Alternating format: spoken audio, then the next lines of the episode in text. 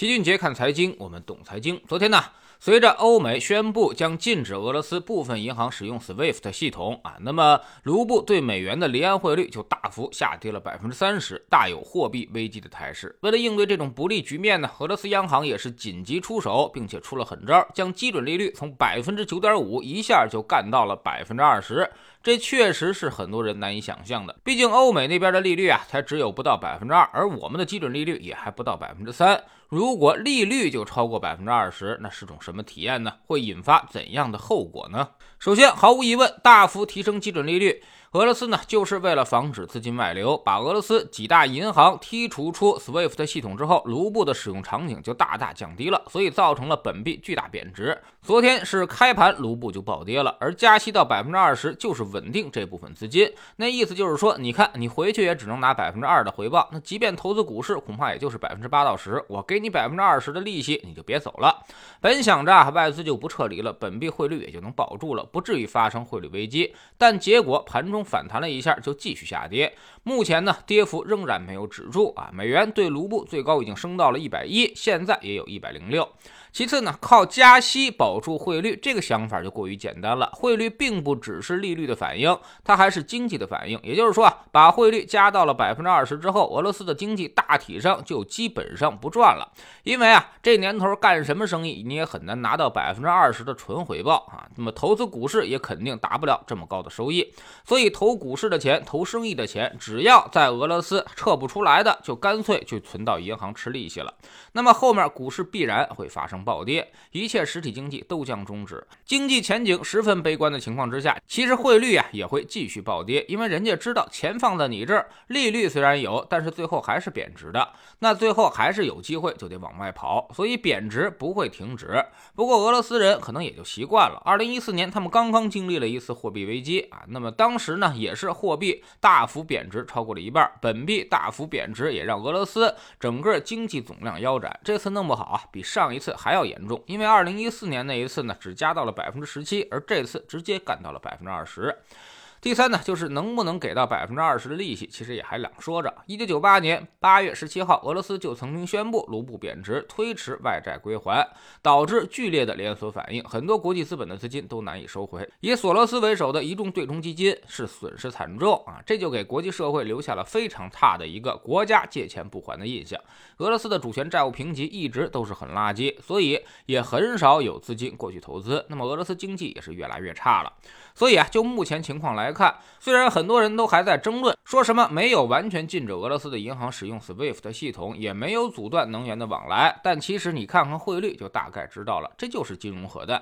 一场金融核战争已经打响，俄罗斯的经济已经开始发生了崩溃。如果乌克兰拖得越久，那俄罗斯经济的崩溃程度也就越严重。汇率崩溃，股市暴跌，所有实体经济都停转，那么国际资本撤离，这就是后面即将发生的事情。而俄罗斯越是缺美元，它就只能乖乖的卖能源给自己续命，所以这一招啊够狠，叫做围城必却，堵上了你所有吃饭的路，就给你留了一条卖血的路，你也只能走下去。现在也只有加大能源出口，才能让国内回血，后面呢就看俄罗斯自己的选择了。任何一个国家把利率升到百分之二十的高位，经济都会全面趴窝。美国在七零年到八零年代的时候，为了抑制通货膨胀，一路加息，到了八十年代初，利率也已经加过了百分之十五。当时美国经济就处于崩溃的边缘。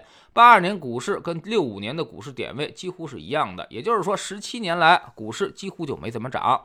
好在后面通胀散去啊，新的技术革命开始出现，科技浪潮席卷，把美国从经济的深渊里面给拉了出来，开启了长达十八年的牛。是。长期利率也从百分之十五以上一路下降到现在的不到百分之二。那么很多人更关心对我们有什么影响呢？其实影响还真不大啊。比如二零一四年俄罗斯就发生过汇率危机，那么我们股市反而涨起来了，而且还经历了一波波澜壮阔的大牛市。虽然这个牛市水分大了一点，但是它也是最近十年来最好的行情表现。其实现在情况我们跟二零一四年是很相似的，也是美国那边吵着要加息缩表，而俄罗斯那边呢？是发生了汇率崩溃，外还有战争，而我们内部则坚决的刺激经济，股市也是经历过了一年多的低迷，所以这时候啊，我们还是要乐观一点。世界越乱，外面越是收缩，我们内部的机会反而就会越来越大。所以，如果你一路下跌，一路扛到现在都没有卖，那现在就什么都别卖了。市场基本也跌得差不多了，耐心等待它反转就好。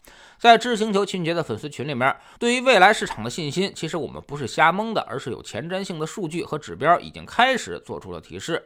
市场涨跌都是有规律的，不必过分担心，很快就会涨回来。我们依旧很看好今年的行情，未来几年都会有大的机会发生。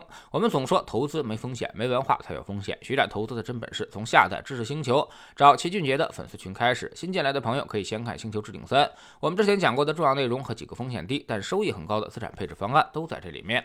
在知识星球老齐的读书圈里，我们正在讲雷军创业小米的经历。昨天说到了小米发展的太快，内部组织架构已经跟不上节奏了，所以出现了很多的漏洞和问题。雷军呢是当机立断，重新进行调整，从而化解了公司危机，并把公司重新带回到了快车道上。那么雷军调整的依据又是什么呢？有哪些地方是我们可以学习和借鉴的？现在加入知识星球，找老齐的读书圈，每天十分钟语音，一年为您带来五十本财经类书籍的精读和精讲。之前讲过的二百二十七本书，全都可以在星球置顶二找到快速链接，方便您的收听收看。读书圈是投资的内功，粉丝群呢学的其实是招式。不读书，你学再多招式，你也很难融会贯通。苹果用户请到齐俊杰看财经的同名公众号，扫描二维码加入，三天之内不满意，可以在星球 APP 右上角自己全额退款。喜马拉雅的小伙伴可以在 APP 顶部搜索栏直接搜索齐俊杰的投资书友会，老齐每天讲的市场策略和组合配置，以及讲过的书都在这里面。读万卷书，行万里路，让自己获得提升的同时，也可以产生源源不断的投资收益。欢迎过来体验一下，给自己一个改变人生的机会。